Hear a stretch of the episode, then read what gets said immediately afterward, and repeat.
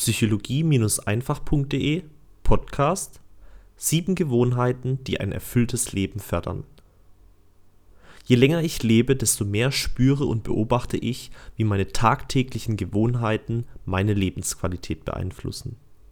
Jeder Mensch hat gewisse Grundbedürfnisse, die nie für immer erfüllt sind, sondern immer wieder neu gedeckt werden wollen.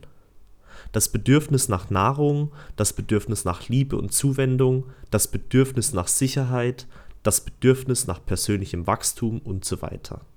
Um ein ausgeglichenes Leben führen zu können, gilt es, diese Bedürfnisse und deren Stärke herauszufinden, um anschließend geeignete Wege und Gewohnheiten finden zu können, diese erfüllend zu decken. So hat ein Workaholic-Geschäftsführer einer erfolgreichen Firma vielleicht den finanziellen Wohlstand und die Anerkennung seines sozialen Umkreises, schafft es aber nicht, sich um sein Liebesleben zu kümmern, weil ihm die Zeit dazu fehlt, eine Frau kennenzulernen. Oder eine Hausfrau, die sich um den Haushalt, Kochen und zwei kleine Kinder kümmert und dadurch nicht die Kraft findet, ihren Hobbys nachzugehen und in diesen persönlich wachsen zu können. Deshalb macht es durchaus Sinn, einmal den Alltagsablauf des eigenen Lebens zu betrachten und sich zu fragen, ob es Handlungen und im Idealfall sogar Gewohnheiten gibt, um alle Bedürfnisse ausreichend und regelmäßig decken zu können. Ich für mich habe mir zum Beispiel folgende Gewohnheiten angeeignet, um mich auch über längere Zeitperioden hinweg gut und ausgeglichen fühlen zu können.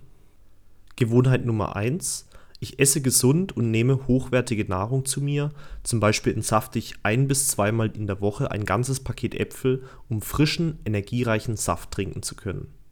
Gewohnheit Nummer zwei: Ich habe täglich mindestens einmal Kontakt zu meinen Mitmenschen, sei es am Telefon, bei einer Verabredung oder bei der Arbeit. Menschen um sich herum zu haben ist wichtig, denn sie sind wertvolle Feedbackgeber und können dir ein Gefühl von Zugehörigkeit geben, wonach sich jeder Mensch sehnt. Sie bringen dich oft auch auf andere Gedanken, solltest du dich mal nicht gut fühlen. Gewohnheit Nummer 3. Ich fordere meinen Körper drei bis viermal die Woche, indem ich Kraftsport betreibe, joggen gehe, Basketball spiele und schwimme. Obwohl ich hier oft viel Überwindung, Schmerz und Anstrengung verspüre, fühle ich mich nach der körperlichen Arbeit doch immer richtig gut. Es gibt mir auch ein gewisses Gefühl von, ja, ich habe heute wieder einmal den inneren Schweinehund bezogen, was sehr befriedigend sein kann. Nummer 4. Ich arbeite an der Gewohnheit, täglich mentale Arbeit zu verrichten.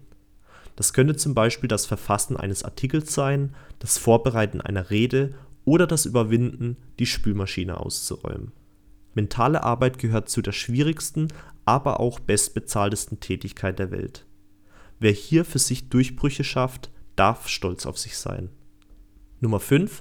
Ich schlafe ausreichend und zwar so, dass ich keine Muntermacher wie Coke, Kaffee oder Energy Drinks benötige. Ich biete meinem Körper und meinem Geist die notwendige Zeit, sich von den Strapazen des Alltags erholen zu können. Gewohnheit Nummer 6.